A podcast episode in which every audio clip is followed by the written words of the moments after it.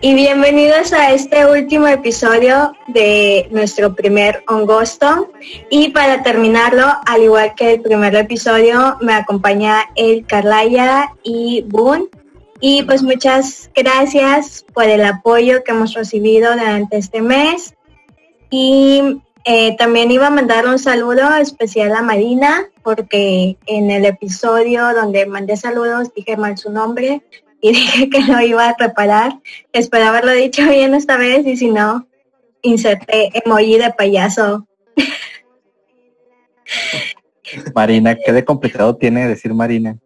Es que, no sé, el punto es que creo que en vez de Marina dije María o algo así, o María. Mariana, has de haber dicho O sea, Mariana. no sé. Mariana, No sé qué dije, pero el punto... Moría. De hecho, yo me están haciendo dudar Muriel. si lo dije bien o no lo dije bien.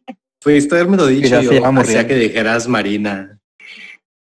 Es que no sé. Bueno, el punto es que es un saludo para ella. Y si lo hice mal... mm, Saludos, Marina. Y pues Para aquí- Marina y Mariana. Ay, bueno, pues sí, para las dos. Y, este, pues hoy voy a tener la, la misma dinámica en donde yo les voy a platicar el tema a Carlaya y al Boon. Y pues hoy voy a tratar un tema que es una teoría que eh, a mí me gusta muchísimo y también considero un tanto rara, interesante, pero tiene como este toque medio hippie y de vibrar alto. Entonces pueden ir a Tulum a escucharle el episodio bien a gusto. Y pues el episodio que vamos a hablar, y como seguramente ya lo vieron en el título, se trata de la teoría de Stoned Apple. Espero haberlo dicho bien. Mono Pacheco. Y en español, obviamente, el mono pacheco o el mono do- dopado. Así como lo dijo Carlaya. Este, supongo que Carlaya ya ha escuchado este tema. por- Ahora como que no. Bueno, ¿tú, ¿tú has escuchado esta teoría aún? No. No, Bueno, te va a explotar la tengo mente. virgen. Virgen. Ay, qué bonito el niño. Vamos a Vas. estrenarlo. Te va a dar una novatada y vas a replantear toda tu vida.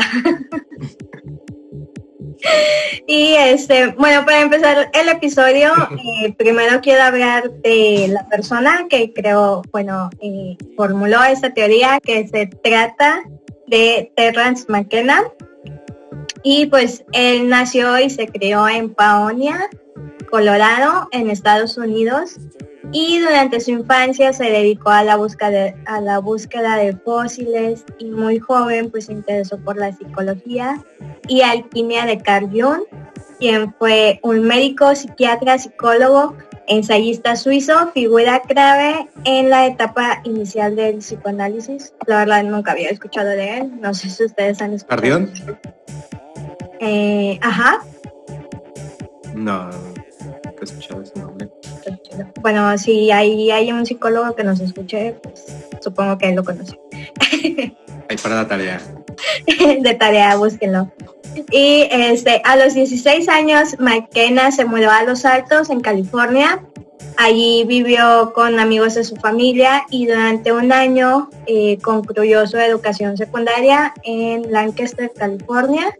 Y luego en el 63 se introdujo en el mundo literario de la psicodelia a través de la lectura de las puertas de la percepción y cielo e infierno de nada más y nada menos de Aldous Huxley, que si no lo conocen, eh, su obra, Madre. no, su obra como más característica es este, Un Mundo Feliz. o sea, ya, no conocen el libro de las puertas de la percepción es de donde sacaron el nombre de los Doors. ¿en serio? De ahí sa- salió con el nombre del Morrison de, de Doors, son las puertas de la percepción. Ya ves cómo era ese vato de experimental. es un buen punto para que inicien su, su investigación. Para los- Bueno, que, no sé si haya gente muy joven escuchándonos y ni siquiera deben conocerla de Doors. O tal vez, o tal vez estoy siendo muy chaborruca al mencionarle eso, no lo sé. Tal vez, Tal vez. Y después también leyó varios números de The Village Boys que trataban igualmente de psicodelia. O sea, este vato andaba acá en el pedo de pues, la mente humana, su funcionamiento. Y pues también recordemos que por los 60 fue una época donde existía todo este auge entre la experimentación de las drogas, la psicodelia y la exploración de la conciencia, paz y amor, hermanos míos. Qué bella época para vivir. Aunque bueno, ah, creo que van a decir que soy drogadicta por eso. Eh, Vas a ver. no. O sea, o sea, eres bióloga, ya qué más pruebas necesitas para saber que es marihuana. Ya, ¿qué más? Mira, solamente eso es un estereotipo y solamente porque tengo un suéter que parece eh, de estudiante de filosofías de, de la UNAM, no quiere decir que lo sea. O tal vez sí, no lo sé. Bueno, y este, según el propio McKenna, una de sus primeras experiencias psicodélicas las obtuvo, obtuvo el mensaje de ahí, ahí había algo que merecía la pena perseguir. Y en una entrevista afirmó haber fumado eh, weed, cannabis, hierba, María, o de todos los nombres con la que la conozcan. Eh, la Mary Jane. Mary Jane, ajá, este, o sea, fumaba diario durante su adolescencia. Y pues ya en el 65 se matriculó en la Universidad de California en Berkeley, Berkeley, no sé cómo se pronuncia eso. Estaba una- Berkeley. ok. Este, en donde estudió una licenciatura eh, distribuida entre lo que era ecología, conservación de recursos y algo bien interesante, no sé cómo una carrera puede tener esta parte, pero eh, tenía también chamanismo. Era, era otra época, güey. O sea, tú mismo lo dijiste. Estudió una maestría en lo que era.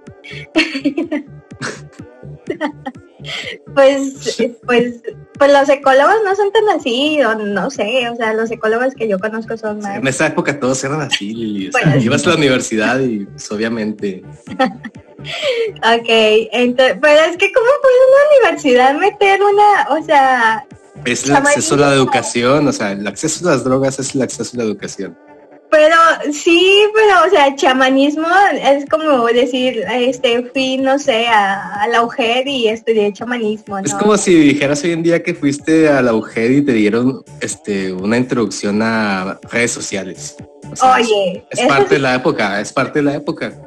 En ese entonces. pero mira, usaba. sé que llevan algo de comunicación ahora, pero no sea, en ese entonces llevar chamanismo era una garantía de éxito, que vas a poner un negocio. Pues mira, ese tipo de negocios pagó mi carrera y pagó mi maestría. y bueno, después fue admitido en el proyecto Tussman Experimental College. Y en el 67, durante sus estudios universitarios, descubrió el chamanismo y comenzó a estudiarlo más a través de la región tibetana. Y ese mismo año eh, que él dominó su fase de opio y cabala, no sé qué es la cabala, este, viajó a Jerusalén donde conoció a Kat- Harrison y pues más tarde ella pues iba a ser este, su, su morrilla, ¿no? Acá Se la, se la robó. Luego, en el 69, Creo que aquí Lily esperaba que riéramos como escolapios. eh, él hace un viaje a Nepal, guiado por el interés que tenía en la cultura eh, tibetana y en el chamanismo alucinógeno, para aprender el uso de cómo los chamanes utilizaban distintas plantas en tradición espiritual y visionaria. Y también estudió parte del budismo. Y ahí también este traficó con hachís, como todos alguna vez lo han hecho en su vida. Ah, no sé, no sé, Pagué la escuela de mi hijo. obvia, obviamente. Era dealer. bueno, sí, era dealer, pero en esos tiempos pues no. no- ¿Qué existiría la palabra dealer en esos? Bueno, sí, no, pues sí. Allá en Estados Unidos sí. Sí, ajá. Bueno, pues este ahí pues traficó con el hachís y pues lo agarraron y después fue a visitar. no, este, en la DEA. Ahí. y después este visitó unas ruinas por el Y les dijo, tengo cáncer. No, pues acabas, acabas de dar el spoiler al final del episodio. Ah, no, estaba pensando en Walter White. Yo también, o sea, es Heisenberg. Es Es la la... historia de Heisenberg, es el verdadero Heisenberg. Entonces, este vato. ¿Nos estás costando Breaking Bad o qué pedo? Ah, después de ir conocer un morrito, ¿no? Que le dio clases así. chamanismo. no mames, güey, o sea, es- Heisenberg Gracias, es ya, este vato. episodio, no mames. Bueno, entonces, si han visto Breaking Bad, Esto es metástasis. gracias, adiós.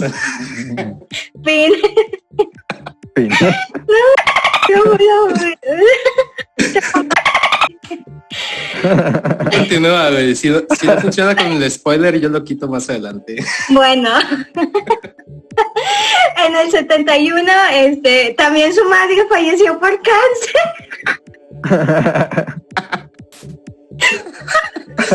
Oye, no, no deberíamos estarnos riendo de esto. Y todos murieron por cáncer, fin. Gracias por escuchar el episodio. Ya saben que nosotros nos encuentran en todas las redes como biólogas. Fíjense el cáncer. No mames. Bueno, este, su madre muere de cáncer y junto a su hermano viajaron a Colombia, a la, a la parte del Amazonas, en busca del yopo, que es una planta que contiene dimetritapina, o no sé cómo se diga.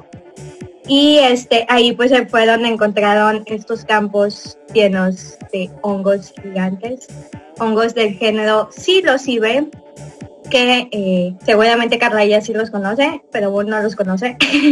Estos hongos eh, tienen propiedades alucinógenas o son hongos enteógenos. Y ahí este se convirtió como en el nuevo objetivo de la expedición. Eh, McKenna se sometió a un experimento psico- psicodélico en el que intentaron unir la armina, que es un alcaloide con efectos alucinógenos.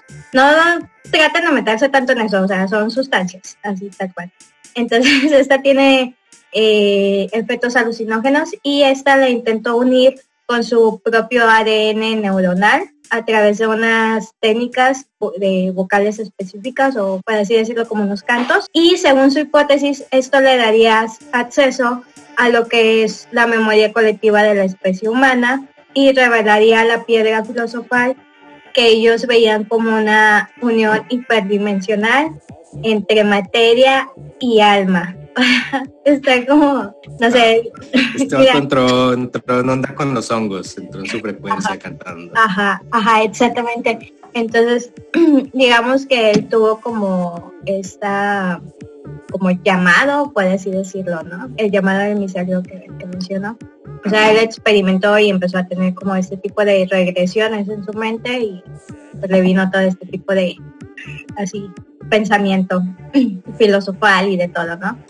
Y este, ahí dice que el experimento lo puso en contacto con Logos, que es una voz divina informativa que él considera universal en la experiencia religiosa visionaria.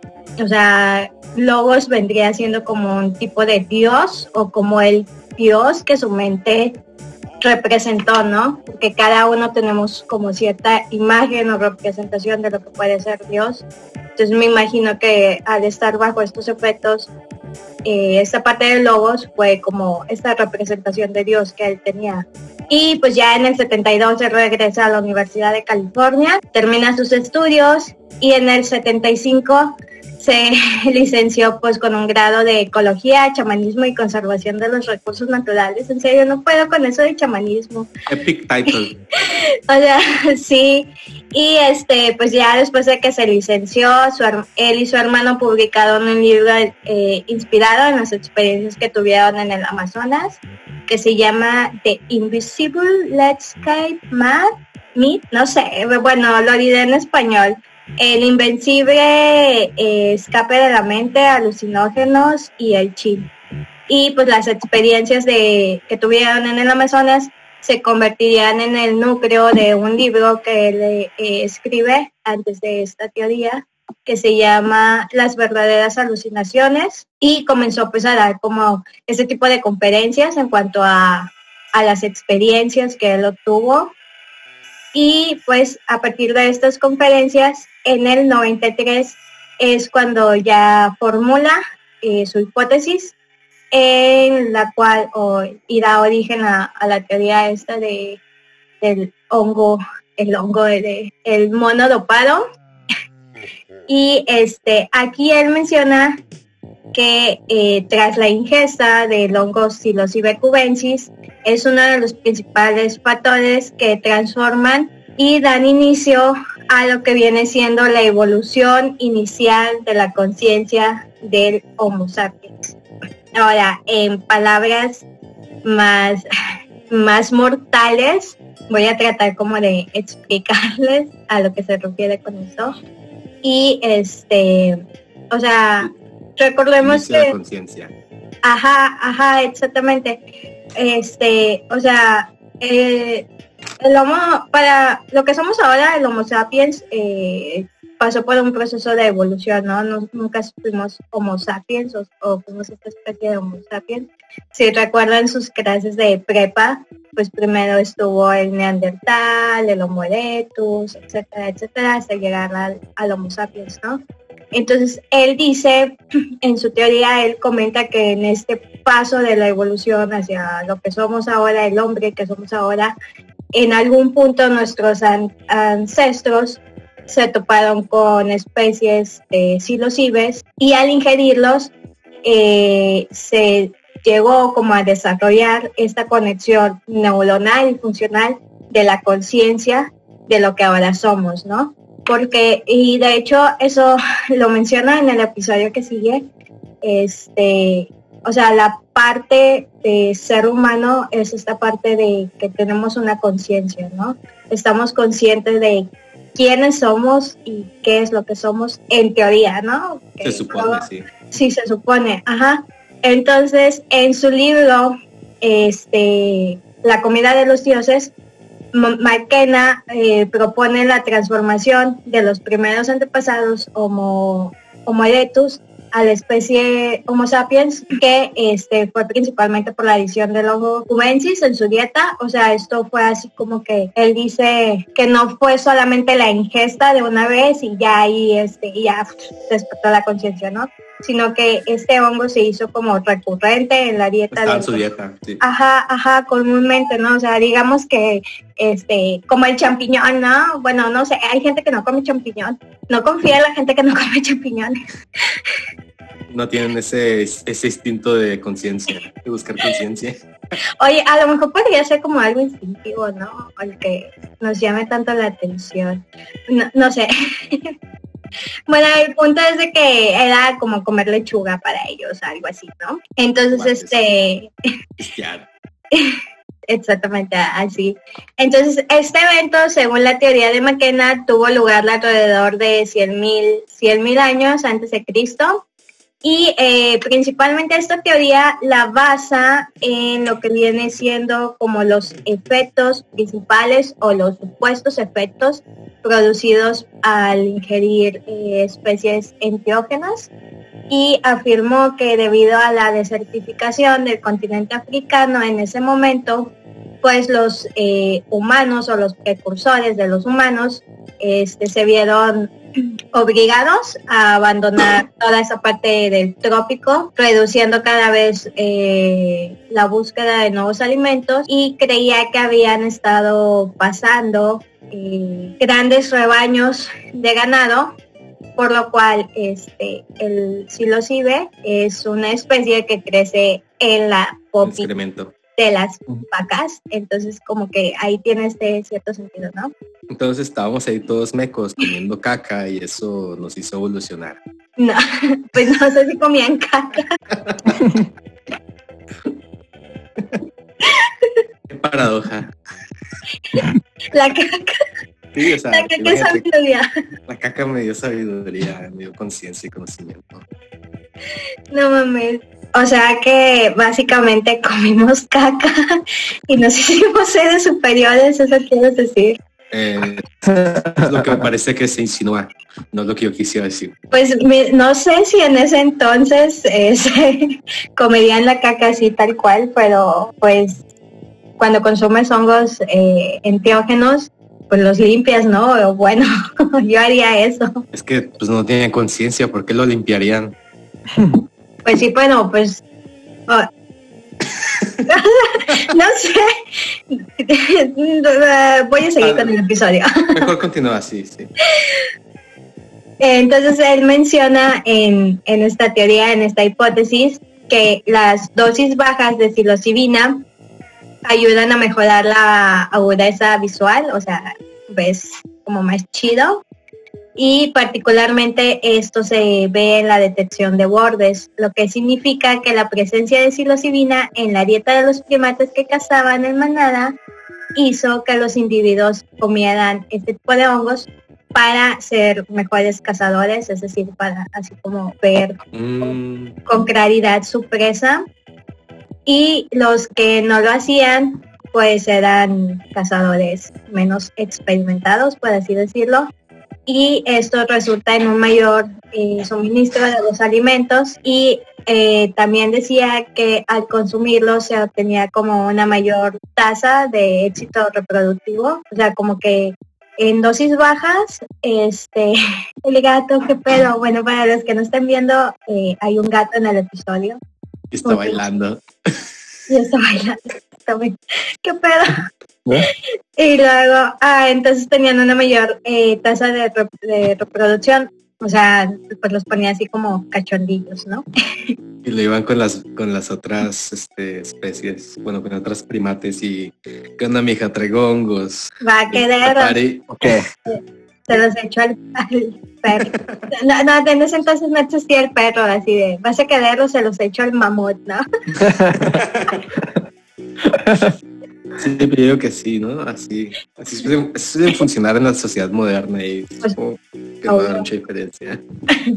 Es- no hay mejor forma de ligar que esa. Y luego también menciona que en dosis altas, este, eh, actu- el hongo actuaba en un, como alteraba el mayor nivel de la atención, o sea que el organismo comenzaba a tener más energía, eh, las erecciones eran más potenciales en los machos y desde el punto de vista, este, pues ya obtenían como esta descendencia eh, digamos, como mm, modificada, por así decirlo, en ciertos aspectos, ¿no? Porque es algo que pasa en, biología y no recuerdo como en qué episodio lo comenté, pero creo que sí lo comenté en un episodio, que a veces este, factores genéticos se, se van trascendiendo, ¿no? Y aparte, pues esa, esa parte de la experiencia que ellos tenían, pues las contaban a, a otros miembros del grupo, ¿no? De la manada, así como que, hey, cómete este hongo y te vas a sentir chido. si te ofrecen drogas, Vive con drogas, cantaban acá los viejitos, ¿no? Exacto, vive con hongos.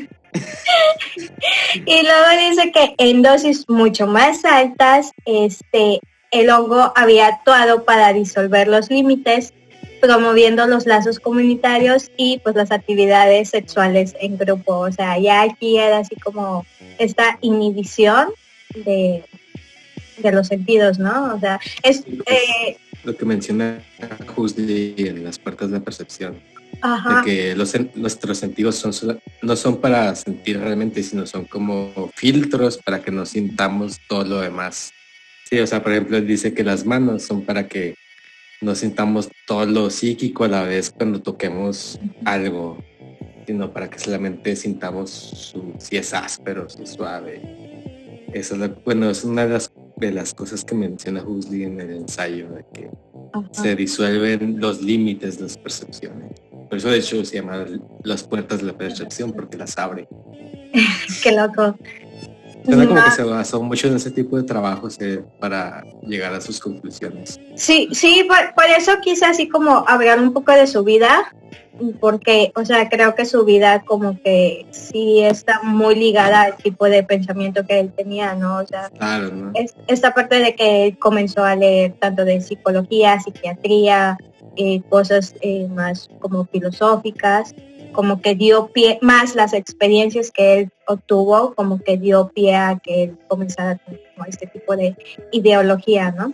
Sí, pues aparte, pues, o sea, tú nos dices que tuvo su maestría en, en ecología y chamanismo y todo eso. Ajá. Ya depende de cada quien qué tan en serio se tome el chamanismo para saber si se toma muy en serio sus trabajos o de qué manera los puede interpretar. Yo en lo personal yo creo que ahí debe haber algo, algo de verdad, tal vez explicado de una manera más este, anticuada. pues cada quien igual hay gente que dice, ah, estos son puras putas de este vato". Pues sí, no, o sea, pues, pues es que es una ideología al final de cuentas y, o sea, se quedó, se quedó como teoría o como hipótesis. Yo siento que más como teoría, es como una hipótesis, pero Sí.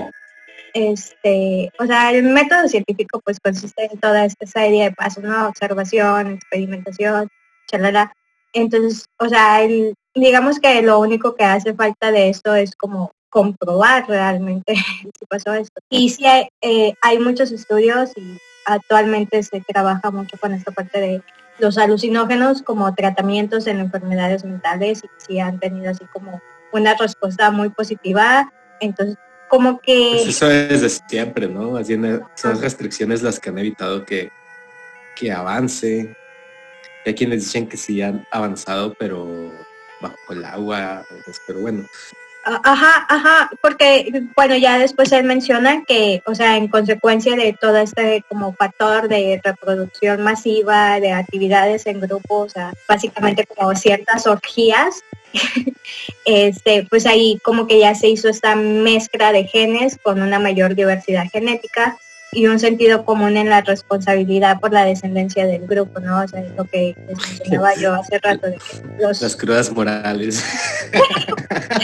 Y ahí fue donde nacieron las crudas morales. y se lo transfirieron a su descendencia en forma de sabiduría. Nunca Ay, cabrón, llames no a tu ex cuando estás ebrio. Mira tu hermano cómo salió. No, no te acerques a tu prima. No, vamos a casar con nuestros primos. Viva el norte. y este ah, también menciona que en dosis mucho, mucho más altas, este, esto desencadenaría la actividad en la región del cerebro que forma el lenguaje. O sea, básicamente él dice que gracias como a este tipo de conexiones, interacciones que comenzaron a ver en el cerebro de los primates al consumir este tipo de hongos, nos llevaron a esta conexión de hasta poder tener un lenguaje, o sea, un- una O forma sea, o sea que el güey que vemos acá en el camión con su chemo en la mano así como gesticulando, "Uh, uh, uh", que ahora es algo como un retroceso, en ese entonces era un avance. Ajá, ajá, sí. La- Los demás que también estaban bien locos, pero no tanto como él decían, como que nos quiere decir algo, güey, o sea, este, este güey está comunicándose ya. Pues sí, porque este, de hecho, hasta él dice que esto se manifestaba ya como la música y los eh, las visiones catalizando la aparición del lenguaje al expandir como su evolución en el repertorio de señales en, en- en la comunidad o en el grupo, ¿no? O sea, y, y es como algo bien interesante porque es algo que eh, hacen los niños, ¿no? O sea, un niño cuando empieza como a hablar o empieza a esta forma de comunicación, primero hace una comunicación no verbal. O sea, primero es así como que empieza a señalar cosas, empieza como a crear como su tipo de lenguaje, ya sé que empieza como a, a tener este tipo de vocalizaciones, ¿no? Mamá, papá, agua, que son como las primeras tres letras que menciona un niño, pero siempre hacen como esta parte, este, son como, hacen muchos ademanes con las manos. Entonces como que eso es- está interesante. Y también mencionan que eh, eh, la psilocibina eh, disminuye el ego y las preocupaciones religiosas y también como que simplemente es el poder de la extrañeza y la experiencia en sí. Entonces, pues ya él como que dice que el acceso y la ingesta de hongos fue la ventaja evolutiva para los omnívoros antepasados, los cazadores, los recolectores de, ahora el ser humano moderno. Y también eh, propició el primer impulso de la religión a la humanidad, ya que estos eran como un catalizador evolutivo y este, daba lugar como a la imaginación proyectiva, eh, lo que viene siendo como las artes, la religión, la filosofía la ciencia y pues básicamente todo lo que conocemos hoy en día como la cultura humana, ¿no? Y también este algo que a mí me gusta mucho y que para mí es, es algo que me, gusta mucho de, este tema, es que esta teoría da mucho crédito a esta parte donde no podemos explicar nosotros los científicos la parte del eslabón perdido, ¿no? O sea, en nuestra evolución como especie, eh, bueno, para empezar la evolución no es lineal. Entonces, o sea, durante nuestro proceso de evolución hubo un salto y ese salto es el que nosotros llamamos el eslabón perdido y el eslabón que no hemos podido encontrar para decir, ok, de esta parte este, ya surgió el Homo sapiens o el hombre moderno que conocemos, pero no tenemos eso, o sea, hay cuenta que digamos era un primate y ¡pum! fue uno, este, este hombre. Lo que digamos, en esta parte del raciocinio ya se hizo humano. Ajá, ajá, exacto. Porque en algún momento empezaron a razonar, ¿no? Pero era así como un razonamiento primitivo. Pero algo así como que digan, a partir de aquí empezaron a hacer este los Copérnico, los Platón, ya con, con un este un pensamiento filosófico y moral más evolucionado. Sí, porque, o sea, es, lo que menciona, ¿no? O sea, empezó... consciente, o sea, ya a partir de cuando ya fue completamente consciente de que era consciente. wow, está como bien revuelto. No sé, me siento como en la película de Inception. Ahí está mi hermano.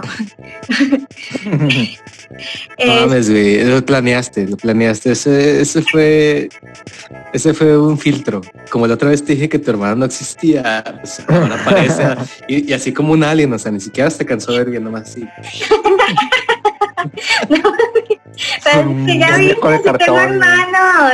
Estás, estás usando tecnología de punta de esa de que distorsiona cuando sale un alien para que no bien. Esto es mi hermano. De que hacia que, no había un hermano ahí. Ay, sí.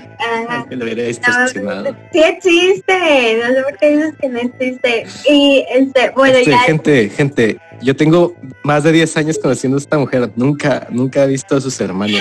A su hermano lo, conocí antes de conocerla a ella. O sea, sé que existe, pero no me consta que sea su hermano. Digo, ahorita ahorita es por la puerta, pero yo vi exiliado, no sé. Aún sí conoce a mis hermanos, él puede reafirmar que sí existen. Quién sabe si sean reales. Te ves amenazadora. Es como que ya, habías planeado, y habías planeado esto. Así casualmente, ¿no? recuerda, Buno, recuerda. Pues, la, casualmente la semana pasada, la semana pasada hablamos de eso y hoy aparece tu hermano. O sea, en 10 años nunca lo he visto contigo y hoy, después de una semana de haber dicho eso, aparece. Y a lo lejos y pixeleado. Y a lo lejos y pixeleado, pero, pero seguramente estuvo. O sea, yo lo vi, ¿no? Yo soy, yo soy conspiranoico, señores. Yo digo que aquí hay algo raro. Lo digo abiertamente y sin miedo. Bueno, comenten si creen que tengo hermanos o no que tengo hermanos. y este ya ya este para así como volver al tema después de que no tengo hermanos pues es lo que tú mencionas no o sea esta parte de, del salto de la evolución este produce como este ese como desmarque entre el grupo de homínidos de primates eh, la diferencia que hay al resto de los demás, ¿no? O sea, no hay como esta parte media que nos diga, ok, esto es un primate, aquí comienza a ser humano y aquí ya es humano, ¿no? O sea, es primate humano, así tal cual. Entonces, en el 99, eh, tras una larga gira de conferencias, McKenna regresa en su casa en Hawái y pues él padecía migrañas desde así hace mucho tiempo y comenzó a sufrir muchos dolores de cabeza. Su situación se complicó con crisis convulsivas de, eh, en una misma noche y él describió esto como las experiencias psicodélicas más fuertes que nunca había eh, tenido.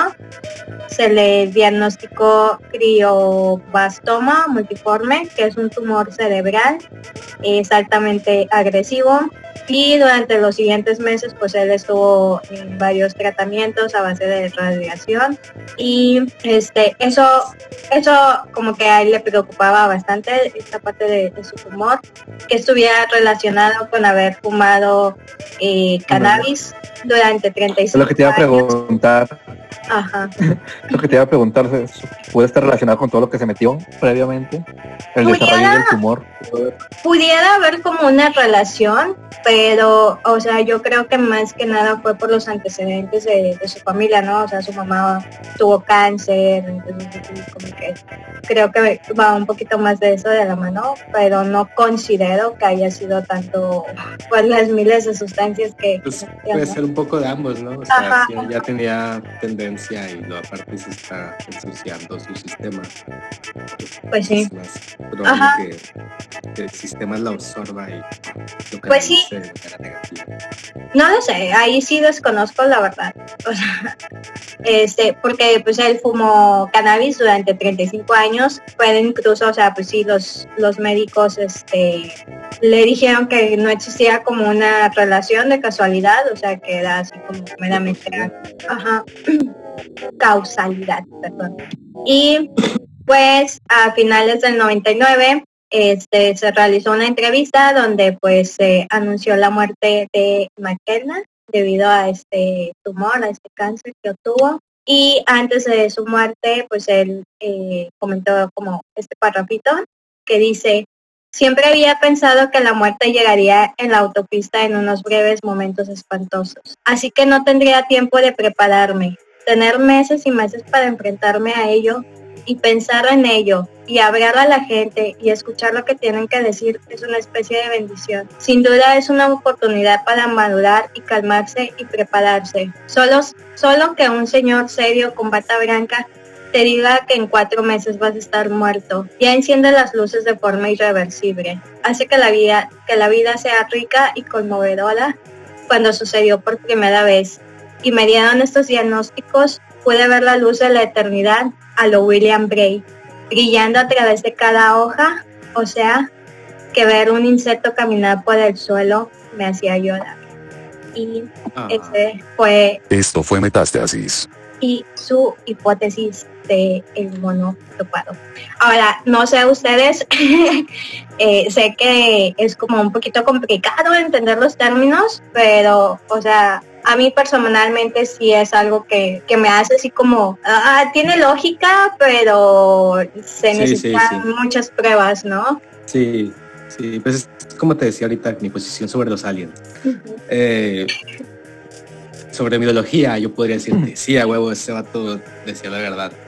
Pero tratando de ser razonable, consciente y sincero conmigo mismo de qué tanto yo sé y puedo llegar a comprender, y sabiendo que mi ideología se va a inclinar por ciertas tendencias. Ah, creo que Carla ya se trabó. se quedó en ella. ya volvió. O sea, tra- Es verdad. tratando de ser, auto, de ser autocrítico. Ajá. No escucho nada.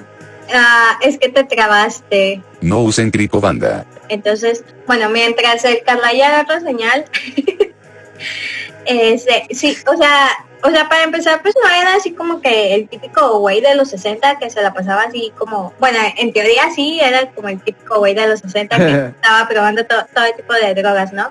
Pero a lo que voy es que no era como alguien este que nada más llegó y voy a probarle esto, ¿no? O sea, es alguien que realmente tuvo estudios, aunque yo sigo dudando de ese estudio del chamanismo, pero sí, pero sí fue como una persona que, que se preparó en la vida, ¿no? Y, o sea, tampoco no quiero decir así como que las personas que no tengan estudios, como que sus creencias o sus ideologías sean menos o no tengan como esta validez, pero sí le agrega como cierto toque a que él haya tenido como esta línea de, de investigación, ¿no? O de, de estudios, porque sí relacionó tanto como la biología, la ecología, con todas sus experiencias. No sé, para mí sí tiene sentido su, su teoría, pero siento que sí hace falta como esa parte de llegar como al punto clave, ¿no? De poderla comprobar. Y aparte es como... Bueno, Ajá. ¿Qué ibas a decir? pues que- o sea, ¿cómo, resum- ¿cómo resume la teoría en sí? ¿En qué consiste como a grandes rasgos una síntesis? En síntesis es que este, la dieta de los primates Sí. en, la, en la antigüedad estaba basada en hongos que tienen propiedades alucinógenas, propiedades que ayudan a mejorar o eh, como a llevar una intera- interacción en el cerebro. Y, o, o sea, es esa parte y esta interacción que tuvimos eh, cerebralmente dio pie a lo que somos hoy en día, el, el ser humano consciente. O sea, en resumen es eso. No sé, sí- sigue siendo muy complicado. No, pero dice que solo es, o sea, se le llama oficialmente teoría o porque no Ah. es, son no son hechos com- eh, avalados por por Ah. comunidades de científicos o. Ajá, pues en el 2019 eh, Paul Stamens, que es un micólogo, él este como afir- afirmó un poco la, la teoría esta de McKenna. Incluso ahora que todo el mundo está hablando del documental que subieron en Netflix de Fantastic Fungi, eh, ahí Paul Stamens eh, habla un poco, no a profundidad, pero sí habla un poco de esta parte de la teoría, ¿no? De o- y de hecho está, está bien chida esa toma, si no han visto el documental, veanlo. Y si no, No. tienen Netflix, me pueden decir y yo se los paso, porque yo la tengo aquí en la lab. Entonces, este, o sea, él como reafirma esta parte, pero no ha sido como algo comprobable. Y eso es la, o sea, a eso se le llama teoría, ¿no? Es como la teoría de la, de la evolución.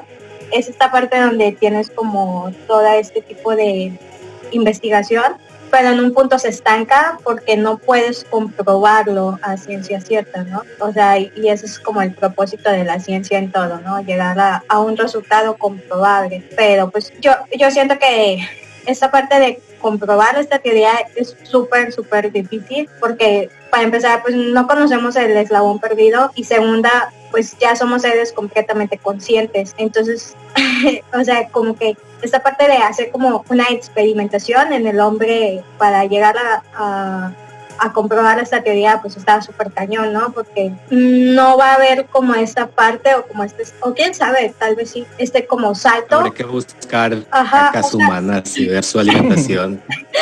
O sea, No, siempre o sea- vemos la caca. La caca es el punto Y clave. a través ¿no? del conocimiento que nos alimente de esa caca podemos avanzar otra vez. No, no digas eso Otra porque vez. Otra vez. Pues quién sabe, o sea, No sí. te creas, no, sí, sí. No, no, no se anden, gente, porque hay gente que como que se cree mucho todas esas este, relaciones y no van a andar consumiendo. Y luego en vez de consumir los ciber van a consumir paneólogos y se van a intoxicar y se van a morir. Morir.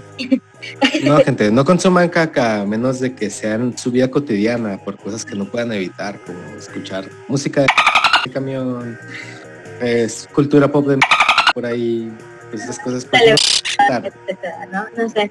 Ajá, pero, o sea, es que, o sea, en un- o sea, si se, digamos, se hacen como las investigaciones, pudiera ser que viéramos como otro salto, ¿no? Pero, este, para mí sí es como difícil comprobarla en, en este tiempo, ¿no?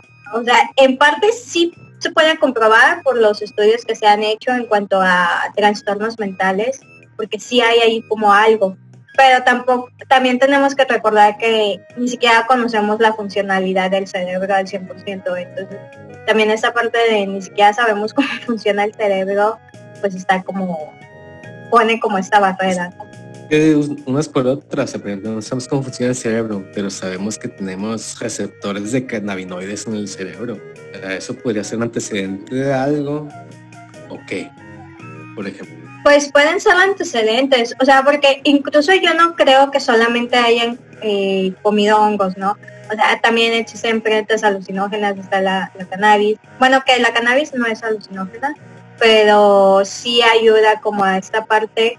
Eh, es similar como a las dosis bajas que tienes con, con enteógenos, ¿no? Ayuda a agudizar la, la visualidad, este, la percepción del tiempo cambia. Entonces, como que tiene cierto factor eh, semejante. Entonces, yo creo que no solamente comían hongos, o sea, comían un montón de cosas. Se metían de todo. Sí, pues claro, porque pues ellos estaban buscando una fuente de alimento. Es, o sea, es pues Güey, ya. Exactamente, o sea, carne humana también debieron haber comido, no sé. Eso también causa efectos en el cerebro. Pues, de hecho, cualquier alimento que consumamos tiene efectos en el cerebro, tiene interactúa con nuestros químicos. Sí, o sea, entonces, o sea, por esa parte yo creo que sí tiene bastante sentido y lógica esta teoría. Sí, sí lo tiene, sí tiene esa... Digo, por mí mi miedo es de que yo conozco mis ideologías y demás y pensar de que pues yo, uno solo se está haciendo ideas tratando de, como siempre todo el mundo, ¿no? Pensar de que, ah, sí, yo tengo la razón, yo soy el bueno de todo este cuento llamado el, el universo, mi vida. Sí. Pero sí, o sea, para mí sí tiene sentido, no sé, Igual si fuera científico seguiría teniendo sentido para mí. Que ya estoy predispuesto. Ajá, ajá, era lo, que le comentaba, bueno, o sea, como que también como esta parte de que él tuviera estos estudios, también como que le da como cierto toque, ¿no? De que, ok, o sea, mm, no digo que la gente que, no estudia biología o ecología no sepa, pero sí como que empiezas a, interactuar más como que, ah, así tiene sentido. Es que unas por otras, o sea, igual, imagínate que, o sea, me pongo en el otro lado y pienso que para mí no tuviera nada de sentido esto y digo, me pondría en mis zapatos y diría, pues igual y yo estoy de pensando que esas cosas nunca van a tener sentido. Es que el factor como chamánico y espiritual es lo que hace la interferencia y, y todos tenemos esa interferencia, yo creo. la ciencia y aunque muchas veces se basa en cosas de espiritualidad o que se creían, igual como que siguen teniendo ese roce, o sea, y, quieras o no, yo digo que lo tienen porque yo lo siento aquí cuando yo mismo digo, quiero tener un, un enfoque científico, realista, y quiero también ser yo y tener mi determinación. Siempre hay eso. Sí, no sé. ¿Tú qué piensas, Paul? Ahorita nada particular. bueno. Pero tú qué piensas, o sea, ¿nos drogamos y evolucionamos o no? Sí. Yo creo que sí, o sea, yo... yo Oye, pero ese tipo no era un, eh, un científico en sí, no era reconocido como tal. Sí, era reconocido porque incluso pues daba muchas conferencias, o sea, prácticas, y mucha gente estaba como interesado en esta parte, ¿no? Porque era algo así como, o sea, revolucionario. Entonces, este, sí se le reconoció bastante o tuvo bastante como credibilidad, por así decirlo. Pero, este, o sea, básicamente pues él pues murió y se quedó a media su, su teoría, ¿no? Incluso su hermano, creo que su hermano aún vive, pero ahí este, eso sí lo desconozco un poco. Él sigue trabajando esa parte de, la teoría de, de McKenna. O sea, bueno, los dos se apinan McKenna, ¿no? son hermanos. Ajá, pero él sigue como este dando pie a, eh, nuevos estudios, eh, buscar como esta forma de comprobarlo. Y es que, o sea, yo no, yo no he comido enteógenos, pero sí pasa bastantes cosas cuando los consumes. Y, o sea, hablo de experiencias que me han contado colegas o amigos. Y algo como es más, esta, esta experiencia se las voy a contar.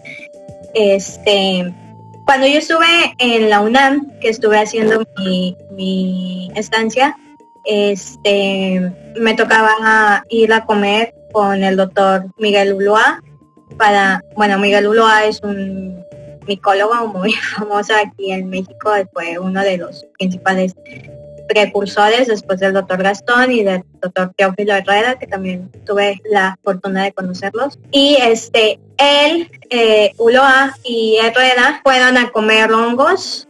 No, no recuerdo bien si específicamente fueron con, con Sabina o en ese entonces todavía Sabina vivía. Entonces, este, en una de, esas, eh, incluso ellos sacaron un artículo. En resumen, este, pues ahí practicando con el doctor Ulloa, Ulloa. A veces tengo como complicaciones, nunca he sabido muy bien cómo se pronuncia su apellido, pero este, Ulloa, ajá. Este, es que luego dicen que Ulloa, pero según yo es Ulloa. Bueno, el punto es que pues me platicó esta experiencia, ¿no? Incluso este, me regaló el, el, artículo que sacaron y todo. Y para empezar, él tuvo como el mal viaje, ¿no? él dice que jamás en su vida los los volvería a consumir y no los ha vuelto a consumir. Porque él sí dice que este, así como que se quedó en una esquina así de que, ah, ¿qué está pasando aquí? No. Pero el doctor Herrera este, describe así como que toda su experiencia y fue una experiencia así que dices, no qué pedo aquí, qué está pasando.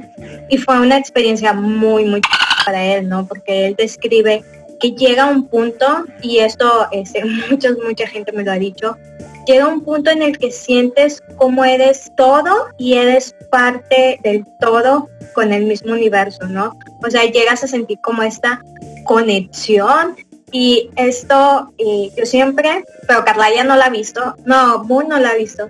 Este, me recuerda mucho al episodio de Avatar cuando se cuando se cuando se quedan en el pantano, que llegan al pantano, ¿no? cuando este esta persona le dice al, avatar de que todos estamos conectados, ¿no? Y se muestra el árbol y las raíces del árbol, como todo está conectado. Y ya, Anne este, toca una de las raíces y ve toda esta conexión, ¿no? O sea, fue así.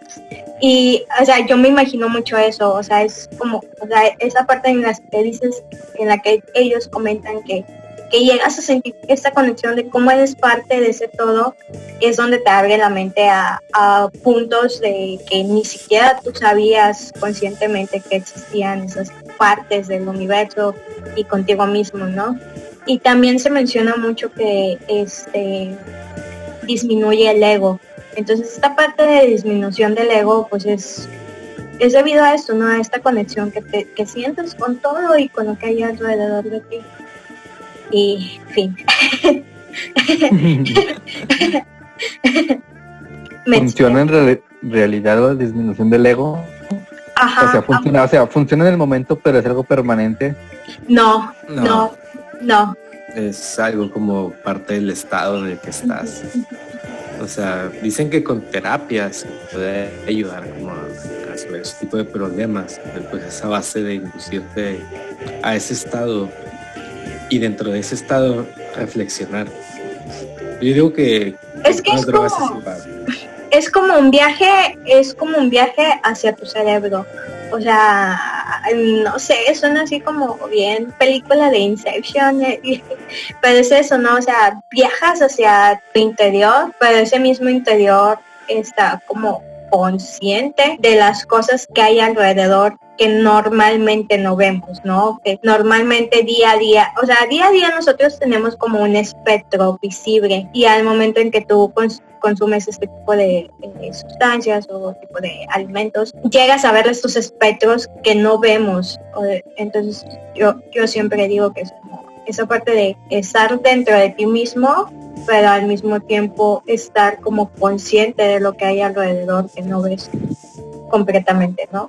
Sí, pues es lo que te digo que escribe Huxley en las puertas de la percepción acerca de que este se diluyen los, los sentidos, o sea, se extienden más allá. él dice, explica ahí, podemos percibir más cosas más allá y tener una conexión directa con todo pero nuestro cuerpo es precisamente para contenernos y solamente tener las percepciones este, básicas, eh, básicas, de, la 3D, digamos, de lo material. Sí. Y pues es donde, o sea, está muy loco, o sea, que tantas personas lleguen como... Igual puede ser algo solo sensorial, ¿no? Pero igual sigue siendo la misma experiencia sensorial. Y hay mucha gente que llega a decir de que nada, al contrario, o sea, tu ego se engranda porque se ensancha. Solamente que, que como te hace sentir bien, sentirte menos, pues es lo que te hace sentir más grande. Es subjetivo, es ahí donde yo creo que está toda la ambigüedad de- en ese tipo de investigaciones. Y aparte pues también existen, o sea, los tabús, ¿no? O sea, también es una Sí. parte muy importante que eh, no deja como avanzar a la ciencia, por así decirlo. Sí, es que siguen siendo tabús, güey, porque por ejemplo, o sea, si hay este pruebas de que ha habido avances con psiquiatras y con psicólogos con el uso de las sustancias. Sin embargo, como que se sigue teniendo ese mismo tabú de que, ah, pues claro, como no te vas a sentir mejor si estás todo drogado. O sea, como que no existe muy bien es definida esa línea de Sí, que así, así como la conciencia, a partir de qué punto estás consciente, como a partir de qué punto ya no estás súper consciente y estás pacheco, ¿no? Pu- pues sí, o sea, es que de- principalmente es esa parte, ¿no? De la satanización de que es una droga, ¿no? O sea, es una droga y uf, es así como, ¿qué está? o sea, no sé, aparte los hongos están bien satanizados también. entonces, este, y agrégale a que el hongo es una droga, entre comillas, pues es- empieza como esta moral ética de la sociedad, ¿no? Como de, ¿cómo vas a usar eso, no? O sea, mejor eh, toma, no sé, no sé, de, no sé de antidepresivos, al prosolado, no sé qué día. Y lo peor de todo es de que ni las personas que trabajan con ello, o sea, que ven los resultados, eh, pueden decir bien así como qué está sucediendo. o sea, es, Sí. es lo que hace que haya toda esa desconfianza, o sea, es lo que hace que la gente que, que lo tiene más satanizado sobre todo es, ah, pues claro, o sea, los está justificando, o sea, ni siquiera sabe qué está pasando, nadie sabe lo que pasa con el cerebro, pero esa misma gente confía en los medicamentos, ¿no? Que son la base de lo, mismo. Sí, pues es, es básicamente lo mismo, ajá. Y, o sea, algo que, que también he dicho, o sea, es que, pues sí, de, es como un derecho, ¿no? La, la exploración de la conciencia, pero también pues sí se debe de hacer de esa forma responsable, ¿no? Y algo así como que te aconsejan a querer este, consumir hongos enteógenos es que siempre tengas como un guía, o sea, ya sea un chamán, sea tu psiquiatra, pero que tengas este guía que te oriente, ¿no? Por lo mismo de que, o sea, tu cerebro empieza a hacer millones de conexiones que normalmente no hace y, o sea, luego ahí es como esta parte del mal viaje, ¿no? O incluso Sí, es te algo... pierdes. Ajá, ajá. Entonces, o sea, por ejemplo, es algo que a mí como me detiene en esa parte. No por el mal viaje, sino como que todos tenemos demonios internos, ¿no? Y como que esa parte de que, güey, o sea, me voy a enfrentar a mí mismo con mis demonios internos, a mí se me hace así como súper random y es así como que, no. O sea, eh, esa es como la única parte a mí que me detiene y otras cosas así que tengo de conceptos bien hipiosos en cuanto a los hongos, ¿no? Sí, sí, necesitas a quien te un guía, un Ujú. chamán. y hacerlo en un sitio, o sea, hacerlo en un sitio relativamente tranquilo, ¿no? O sea, si van a consumir, o sea, y yo estoy a favor de que consuman eh, hongos, pero que lo hagan de, de esta forma, o sea, no por la forma de pinche drogarte y ponerte bien loco en la party y hacerle ridículo, ¿no? Ay, porque- pues no, o sea, es, Sí, sí, o sea, digamos, a fin de cuentas, tanto si es una mental como si es algo cierto, tú lo estás haciendo con la intención de espiritualmente. Sí, es que, to- o sea, aunque digan así como que esta parte de el ateísmo y eso, ¿no? Pero el ser humano tiende mucho a esta parte de la búsqueda de lo espiritual. Y, Yo, es- yo- yo creo que lo espiritual es muy aparte de la religión, ¿no? ajá, ajá, ajá, entonces, este, o sea, no, no quiero así como pues- que confundan o pongan eso, pero sí, sí tende, Para o sea, para empezar siempre nos hacemos la pregunta de qué es la vida, ¿no? O sea, desde ahí empieza esta parte Sí. espiritual. Puede tener varios enfoques espiritual, o sea, no, no tiene, no necesariamente tiene que ver con Dios o con vibras siquiera o energía, o sea, es... Vibra en alto. el autoconocimiento. Ajá, exactamente. algo, o sea, lo puedes ver algo como más de psicología, Así es. así como cuál es mi propósito en esta vida, o cuál quiero yo que sea mi propósito, Sí, son mis razones, por qué me da miedo cuando, por qué me hago pipí cuando mi maestro me regaña. Porque me da miedo las cucarachas. Pero Sí, nunca he leído nada al respecto. Yo creo que sería algo muy novedoso y profundísimo. De hecho, o sea, cuando yo estaba en la licenciatura, este, yo quería hacer mi tesis de ver esta parte de los alucinógenos como tratamientos de enfermedades de depresión y ansiedad, ¿no? Pero, o sea, para empezar, pues es un pedo, ¿no? Por lo mismo de que es una droga o más bien está con... Y no, no es tanto el hongo, sino la sustancia, la psilocibina, la que está considerada como droga. Entonces, o sea, para empezar es eso. Y segundo, pues, o sea, no manches, yo me quería aventar como una tesis de doctorado en licenciatura, ¿no?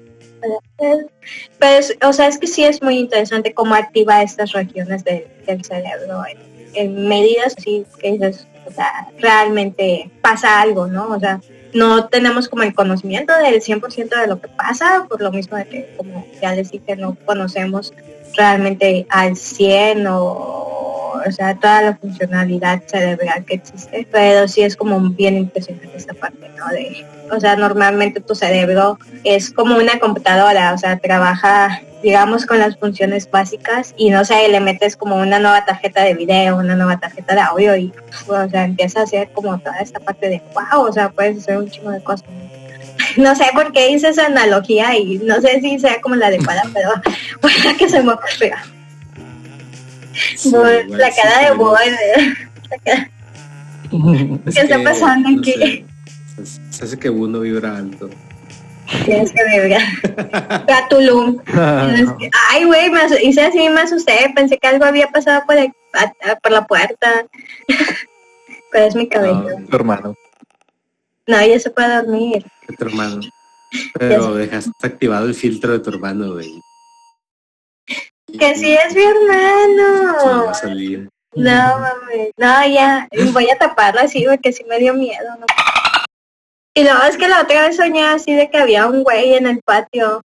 No me acuerdo si fue ayer o antier, pero soñé eso de ¿Y que había- ¿Te dijo algo? No, solo estaba ahí parado en una esquina. Y luego después soñé, des- después soñé que iba al centro y que en el camión de regreso me quedaba dormida y terminaba en Zacatecas. Me despertaba cuando estaba así entrando a Zacatecas y yo, ¿qué pedo? Y ya me bajaba allí y iba a la terminal, a terminal de ómnibus para comprar un boleto para regresar. Y no traía dinero. Madre mía. Estás, estás llegando más lejos tu- de tus objetivos, pero te estás acabando tus recursos y sientes que estás quedando muy lejos de tu lugar de confort. Pero no tengas miedo, sigue adelante. Bueno, sí, Vibra alto. adelante. Llega hasta tu Llegaré alto, llegaré hasta Tulum. Solo que no voy a ir a los... Eh, no, no sé qué le iba a decir algo, pero no, no me quiero meter en pedos. No digas eso, no digas. No sé qué vas Ok, a decir, no digas. no, no lo voy a decir. Tal vez la gente lo esté pensando, no sé. Y pues ya, eso es todo. Boom, es... Sé que es complicado. ¿Qué opinas, Bruno? O sea, tienes- estás cansado y te venimos con una sarta de mamá. ¿Qué opinas de ellas? Ok. Yo no sé qué tan alto Yo no sé. Ajá. Sí, sé, sé que es complicado, pero mira, puedes ir, consultarlo con la almohada, pensarlo. y mañana que vayas en el trabajo, que vayas hacia tu trabajo y vayas en el camión y vayas viendo la ventana, vas a decir, no, Y nos mandas un audio. ajá. Yo quiero ver qué hay de documentos o, o lecturas sobre la teoría del mono Pacheco Sí, güey. que se ha escrito sobre Sí, sí, Sobre eso. te los paso. Creo que por ahí tengo algunas cosas. Igual, o sea, no es algo así como que, o sea, es esto es algo que McKenna durante toda su vida como que lo trabajó y culminó en esta teoría, ¿no? O sea, porque en todos sus libros sí habla bastante sobre esto de la percepción, de la conciencia, de eh, la parte evolutiva del cerebro, de la parte evolutiva de- del ser. Y aparte, pues, o sea, él vivió estas experiencias, ¿no? Como que en parte este, documentó como que en base a sus experiencias, este, él cómo se sentía. Incluso, o sea, lo que mencioné de las dosis bajas, altas y mucho más altas, son eh, cosas que se menciona bastante con respecto a este tipo de de organismos o de especies, ¿no? Sí, pues son, son descripciones normales de, de un pachecote. ¿no? Ajá, ajá, Si exacto. O sea, poquito, vas a sentir que es chido. Si te si te ofrecen mucho, drogas, por favor pon la canción. no sé si haya problema con el copyright, pero este, mira, eh, voy a buscar así rápido. Este, a ver si no se escucha mucho el tecleado. Sí se escuchó ahorita. Sí, lo Pero ahorita ya no. Te escuchó cuando estabas tecleando. Ahorita que ya no Tum, estás tum, tecleando, ya no se escuchó. ¿Qué canción? Es que de hecho, o sea, vi una imagen el otro día y no la guardé, la babosa de yo, donde describía así como a detalle, o sea, de eh, dosis de tanto a tantos miligramos, ¿no? Y así. Pero mira, este, Pero así, te voy a poner una canción que lo explica mejor. si, si te ofrecen drogas, tienes- no es cierto, no hagas caso, no es cierto. Vives sin drogas. Ah, aquí está. Ahí voy, ¿eh? Para los que nos estén escuchando, estoy buscando así, este, de forma general, los efectos o las, sí, o sea, los efectos que, que pasan cuando come, comen hongos alucinógenos, para que uno así como entienda un poco más esta parte. De hecho, creo que hasta hay videos en, en YouTube este donde voy a, ver si hay videos en YouTube donde muestran como esta no sé si son tomografías o bueno hacen como este escáner cerebral no de antes de consumir y después de consumir y se ve así como se activan regiones del cerebro. Mm, mira dice este dependiendo de la dosis puede provocar alucinaciones, eh, eh, distorsión en la percepción del tiempo y el espacio y la realidad. O sea, no sabes así como en transcurso del tiempo, o sea, para ti puede ser como una hora, pero pasaron como segundos, ¿no? Por así decirlo. Este, distorsión de la realidad y alucinaciones, pues comienzas a ver. Algo que se dice mucho es como este tipo de ¿Has visto como las imágenes de los caleidoscopios? Este, eh, a- a- eso es así como que se refiere como a ese tipo, o sea, es como un tipo de que se da como muy común. En ese- Caleidoscópica. Ajá, ajá. Este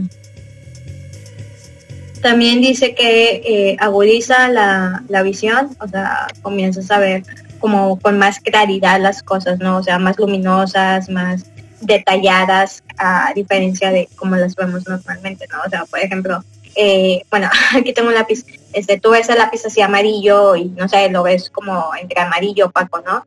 Y empiezas a verlo ya como un amarillo más fuerte, más eh, luminoso, empiezas a ver más los detalles del borde del lápiz, comienzas a, a ver cómo está constituida eh, la punta, el grafito, cómo está constituido el borrador, o sea, empiezas a ver cosas que normalmente no ves. Eh, y que pasan como desapercibidas, ¿no? Porque luego también el cerebro es como, eh, en cierta forma, como caprichoso, ¿no? O sea, ya tiene como esta información y ve lo que él quiere ver Sí. al final de cuentas, ¿no? O sea, tú ya Sí. tienes, este, como en tu cerebro tienes esta parte de un borrador. Entonces, o sea, no sé, yo, por ejemplo, al decir la palabra borrador, me imagino el típico, ¿no? El cafecito así cuadradito con las letras negras, etcétera, etcétera. Y, o sea, Sí, Digamos. pues, de, ajá, de hecho, en general, dicen que funciona la... No estamos viendo lo que está enfrente de nosotros, sino que estamos viendo imágenes recicladas del cerebro que coinciden Sí. con aquello Sí, que sí. estamos Ajá. observando. ajá, Y eso es para, digamos, ahorrar memoria RAM. sí, Ajá, ajá, por, eso. Sí. por eso te digo que, o sea, es como la computadora. O sea, creo que no hay como una mejor analogía de que el cerebro es una computadora, ¿no? Entonces, si tú le metes una, este, como ese factor de chulearla, por así decirlo, pues, uf, o sea, tu computadora va a hacer funciones que no podías hacer, ¿no? Y Pero pasa estamos funcionando siempre con cookies. Estaba funcionando como mi compu. De que abro, abro una pestaña de, del internet y se traba, ¿no? Y sale la página, pero hace 10 años. Sí. Ajá. Ay, Estaba guardada. También este se menciona mucho como esta parte de la euforia, ¿no? O sea, es así como wow, o sea, te sientes, te sientes así de ah, todo es bello, todo es chingón y o sea, tus inhibiciones o como esta parte de ser Ya como se ajá, ajá, se, se, se no sé, salen, ¿no? O Se sea, diluyen. Ujú, sí, o sea, no tienes como este temor a ser tú mismo, ¿no? Y ves todas, wow, o sea, no sé. Incluso este también se menciona que se agudiza eh, la parte auditiva, o sea, comienzas a escuchar más, etcétera, y con mucha más claridad. Entonces, o sea, ¿sí sabes cómo están eh, las neuronas o has visto así como esta parte de la sinapsis neu- neuronal? que no sé qué es la sinapsis, la verdad. Ah, la conexión entre dos neuronas. Ah, O ok, sea, sí, sí. Ajá, eh, bueno, este, están las dos neuronas, ¿no? Y hay como mm, esta sinapsis, esta conexión de neurona a neurona. Y digamos que es como una descarga eléctrica, Sí. este, eh, tiene su ritmo, tiene su tiempo, etcétera, etcétera, ¿no? Entonces cuando tú consumes este estas sustancias, esta, esta energía uf, se acelera, ¿no? Así, ah, digamos, La frecuencia. Ajá, ajá, exactamente. Entonces, este, como que esa conexión de que escuchas de cierta forma, pues ahora vas a escuchar mil veces más, ¿no? Porque está esta conexión de que, o sea, le metiste como el super turbo, entonces, o sea, no sé, no sé Te cómo hackeaste. Te hackeas. te hackeas. Eso es todo. Exacto. Pero este, si quieres leer más, boom, te invito a, a que leas más. Igual también un libro que yo siempre recomiendo así leer es el de, son dos, es el del el mono desnudo y este el gen egoísta. Son libros que hablan bastante de esta parte tanto como del hombre, como de lo que somos, de lo que estamos hechos, etcétera, etcétera. y Güey, no sé si te he contado, güey, pero ya, tú siempre, Lili siempre nos habla de mono desnudo. Es una costumbre que heredó de, de su exnovio, de que inicia con T, de que hablamos que no creen los pájaros. Y Eh, termina con ¡No! ¡Censúralo! Claro, este, ya sabes. El cholo. Un dinosaurio. Alias el cholo. Eh, Bueno, cuando ya. yo llegué aquí a. Chihuahua, cuando llegué aquí a Chihuahua, encontré este libro, güey, en la basura. No más. Así, güey, o sea, de que yo llegué aquí todo vagabundo, güey, no tenía, apenas tenía lugar donde quedarme, güey. Y estaba aburrido, no tenía tele, güey, entonces me la pasaba buscando libros. Y bus- solía buscar libros en, en las colonias, porque los tiraban, los tiran a la basura. Y ahí me encontré el mundo desnudo, güey. A la per- espera, espera. A la persona que tiró ese libro, no. Vete ¿Por, por qué lo tiró a la basura? No sé, tiró un tesoro a la basura. No manches. Ajá. Bueno, y luego lo encontraste. Lo encontré. Yo sentí que fue el universo, así como desde que ustedes me hablaron de este libro siempre lo buscaba y no, en ningún lado lo encuentro, no. O sea, lo encuentras en internet, sí lo encuentras, pero pues, entonces Sí, a casa, menos iba a estar ordenando libros por... Y me lo encontré en la basura, o sea, buscaba entre- lo buscaba como entretenimiento, güey, porque tío, no tenía ni tele, ni computadora, ni, ni un celular. F por Carla ya. En ese entonces leía mucho y tuve muy buena cultura gracias a, a la mala cultura de la gente que tira esos libros a la basura. Pues sí, es que no, no, o sea, neta, neta, lean el, el mono desnudo, o sea, es- le van a encontrar sentido a su vida en muchos aspectos. Más pacheques, más pacheques, pacheques, ajá, ajá, literaria. y científica. ¿eh? De la buena. 60s. erótico científico literario, no sé. Este, pero sí, o sea, es, eh, este, incluso yo, no sé, o sea, siento que McKenna también como que dio lugar a toda esta parte, ¿no? De voltearla a vernos como especie. Sí, sí, este, tratar de entendernos más eh, como, como organismo vivo y consciente. Sí, así es. Pero, bueno, lee, lee sobre todo lo que tengas que leer respecto al mono dopado y Un sí escéptico, yo creo, y está bien, o sea, yo creo en esas cosas, sigo escéptico. Sí, pues es que, o sea, sí es como que digas, ay, no, o sea, como una droga va a crear un ser superior, entre comillas, ¿no? Yo creo que este tipo de teorías, este, en vez de buscar verlas como una salida fácil, eh, deberíamos eh, verlas como otro punto de vista también, o sea, cosas de las que las personas no suelen hablar y son muy importantes para nuestro desarrollo individual. Y, y a lo mejor no son 100% correctas o reales o así, pero es lo que podemos leer y obtener información acerca de ello de personas que lo han este, meditado. Y aparte, pues, que por o sea, tienen estudios. pues sí, y aparte es como parte de la ciencia, ¿no? O sea, Sí, no, mucho, mucho de la ciencia posmoderna hoy en día tiene orígenes de ese tipo de estudios. Sí, aparte, o sea, recordemos que antes, o sea, no sé, pensaban que la- los virus eran como demonios, o las los microorganismos eran como demonios, ¿no? Que enfermaban a la mente, al cuerpo y todo, y pues ya con la- el desarrollo de métodos y la ciencia, ya descubrimos un mundo microscopio, ¿no? Que mm, en teoría Pero tal vez Este. si no tuviéramos tenido esa observación o percepción desde un inicio, hubiéramos estado mucho más perdidos. Sí, claro, o sea, por eso te digo, o sea, la ciencia no siempre se basa como en las partes más lógicas o más de sentido común, ¿no? O sea, la ciencia ha tenido todo un desarrollo así completamente.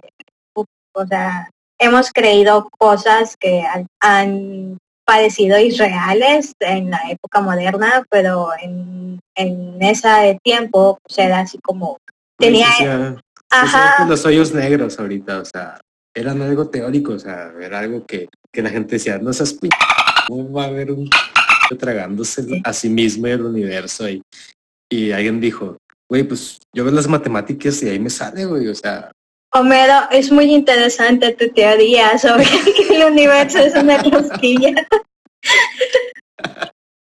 creo que me la robaré.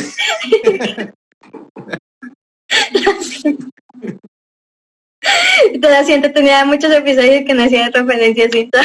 no podía más. Las extrañaba, las extraño en el momento de editar.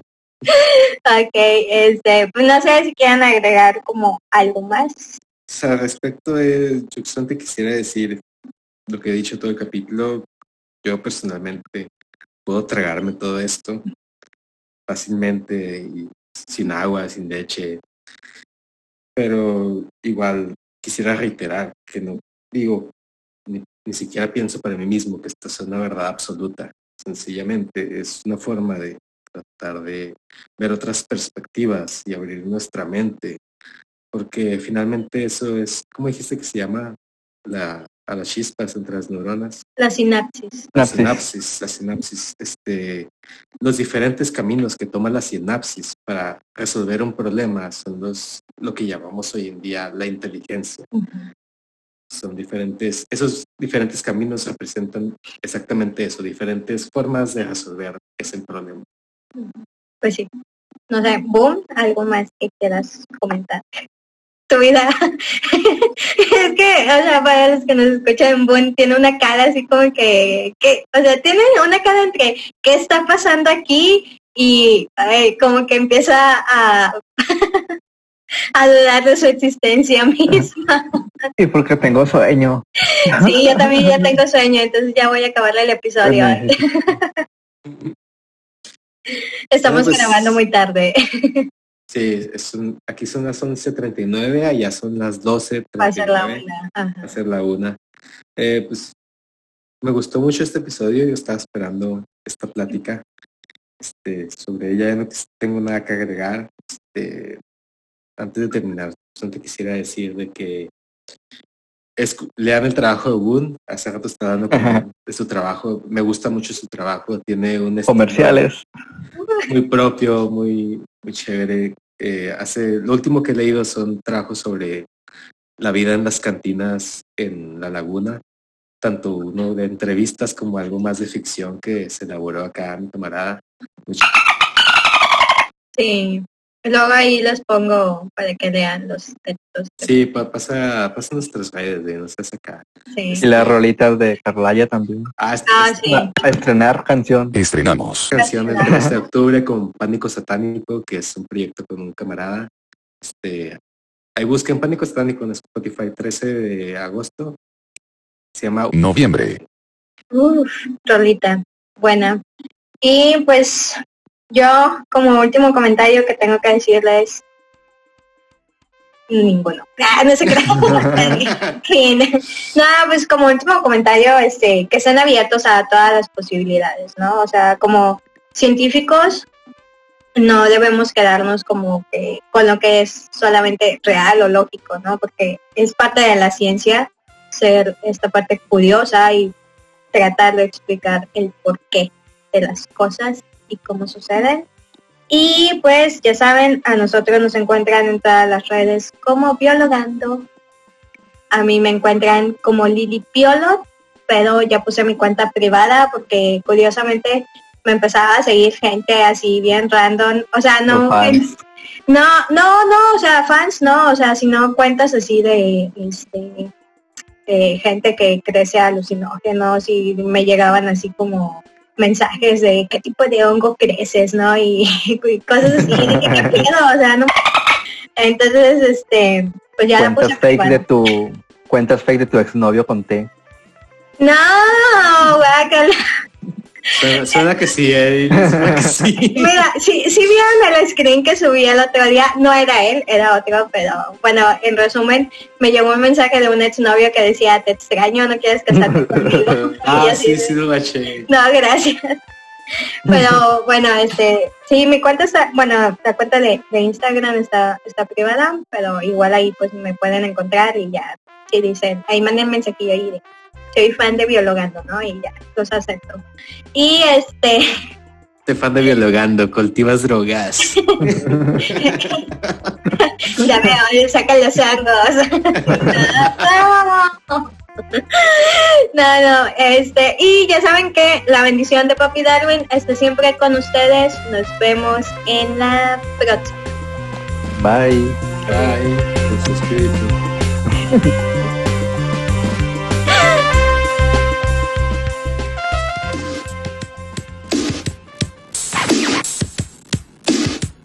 Yo sé que eres chiquito y que sabes ver que no todas las cosas se pueden creer. Si te Me ha reconocido como tal. Sí, o sea, sí era, sí, era. Es que hay que... el dilema, el dilema. Pues sí, bueno, pues... no sé. Voy a seguir con el episodio. Mejor continúa así. No, es que no decía eso, estúpida cosa. episodio, eh, primero quiero hablar de la persona que creo, bueno, eh, formuló esta teoría que se, tra- que se trata de Terrence McKenna. Viviendo sin drogas. La verdad nunca había escuchado de él. No sé si ustedes han escuchado. ¿Carrión? Eh, ajá. No. vive sin drogas. Bueno, si ahí hay un psicólogo que nos escuche, pues supongo que él lo conoce.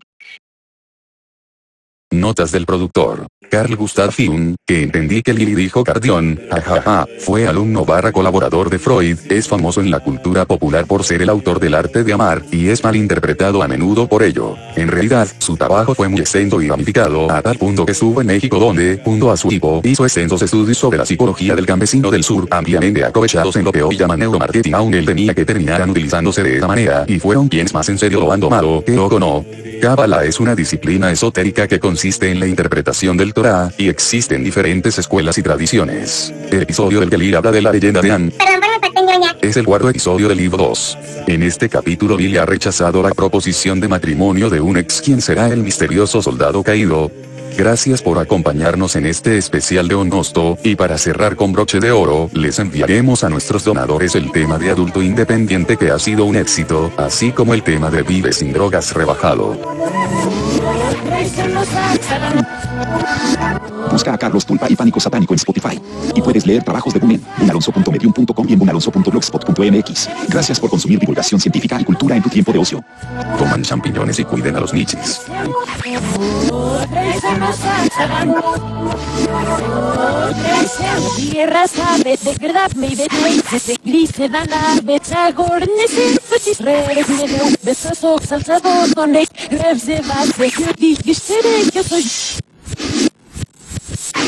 Yo soy, yo soy conspiranoico, señores. Yo digo que aquí hay algo raro.